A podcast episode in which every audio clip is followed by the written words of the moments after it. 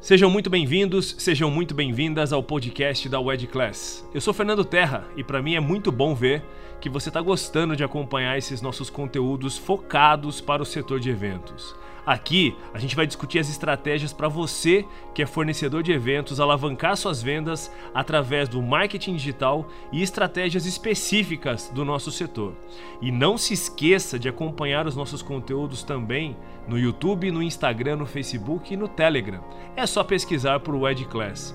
Ah, e se você quiser receber conteúdos semanais exclusivos, é muito fácil. Se cadastra no nosso site wedclass.com.br.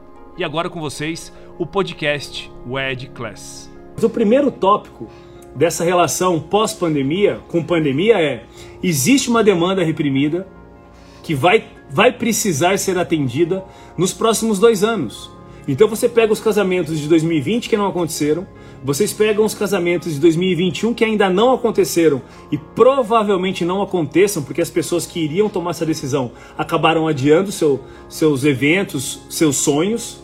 Porém, é, o setor de casamentos ele funciona com duas demandas, né? A demanda atual é uma demanda desse ano e o próximo ano, que é uma demanda grande, são as pessoas que já estão vendo para casar, são as pessoas que já estão em fase de planejamento, de contratação de fornecedores, é, em negociações com fornecedores. Mas aí que tem uma grande sacada. Existe também uma população, e aí pensem comigo, Concordam comigo que já sempre existiu noivas mais ansiosas, noivos mais ansiosos, que colocam uma data para casar dois anos para frente? Muitas vezes, há quase 10 anos atrás, eu vi muitas noivas e noivos planejando casar depois de dois, três anos. Era um planejamento mais alongado. E isso tende a voltar a acontecer nesse exato momento. Da mesma forma que muitas pessoas que ainda não casaram nos últimos dois anos vamos contabilizar 2020 e 2021, vai começar a, a, a ter uma demanda das pessoas que gostariam e querem casar em 2022 e também as que já querem antecipar o planejamento e falar: não, eu vou resolver casar em 2023 por algum motivo e eu vou começar a ver as minhas coisas agora. E aí você imagina só, essa é a primeira etapa do pós-pandemia que todo mundo tem que perceber. Porque se vocês não acreditarem nesse movimento, se vocês não entenderem que esse movimento ele é real, se vocês não acreditarem na, no, no tamanho desse mercado que vai acontecer nos próximos 12 meses, e nos próximos 12 meses, o que eu estou falando para vocês é, vai existir uma concentração dos casamentos que ainda não foram realizados para os casamentos que tendem a ser realizados nos próximos anos. Esse número, ele é um número gigantesco. Esse número, imagina que no Brasil acontecem um milhão de casamentos por ano, 1,1 milhão de casamentos por ano. Se você somar os casamentos de 2020, vamos arredondar os números, tá? 1 milhão, 2020, 2021, 2022, 2023, que é um prazo extremamente plausível para que pessoas queiram planejar o seu casamento, o seu evento. Vocês, fornecedores de casamento, tenham isso, tenham isso de forma muito clara no planejamento de vocês para os próximos anos. Vai existir uma demanda maior do que o mercado tem capacidade para atender.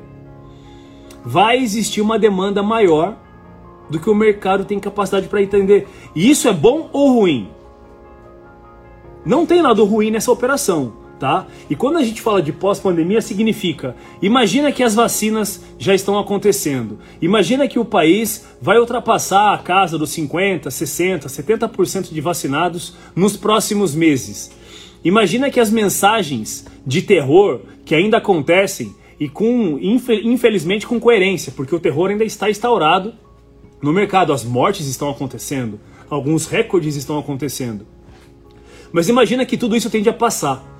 E um movimento que eu particularmente é, confio e já pratiquei muito na minha vida é uma vez que alguém comece a plantar uma mensagem positiva, uma vez que o mercado comece a reagir de forma positiva à fase do pós-vacinação, a fase da economia que tende a piorar para depois melhorar, como tudo nessa vida, tudo nas, em todas as crises. Em algum momento, o cenário do mercado passa a ser mais positivo e vai ter uma demanda de pessoas querendo fazer eventos sociais, de pessoas querendo casar, de pessoas querendo realizar a organização do casamento delas, como sempre aconteceu nos últimos, nas últimas décadas e vai ter um volume muito maior de pessoas com esse interesse, porque simplesmente as pessoas que queriam não conseguiram e as que querem estão por vir. E esse foi mais um podcast da Wed Class. Fica ligado e eu te vejo no próximo. Grande abraço.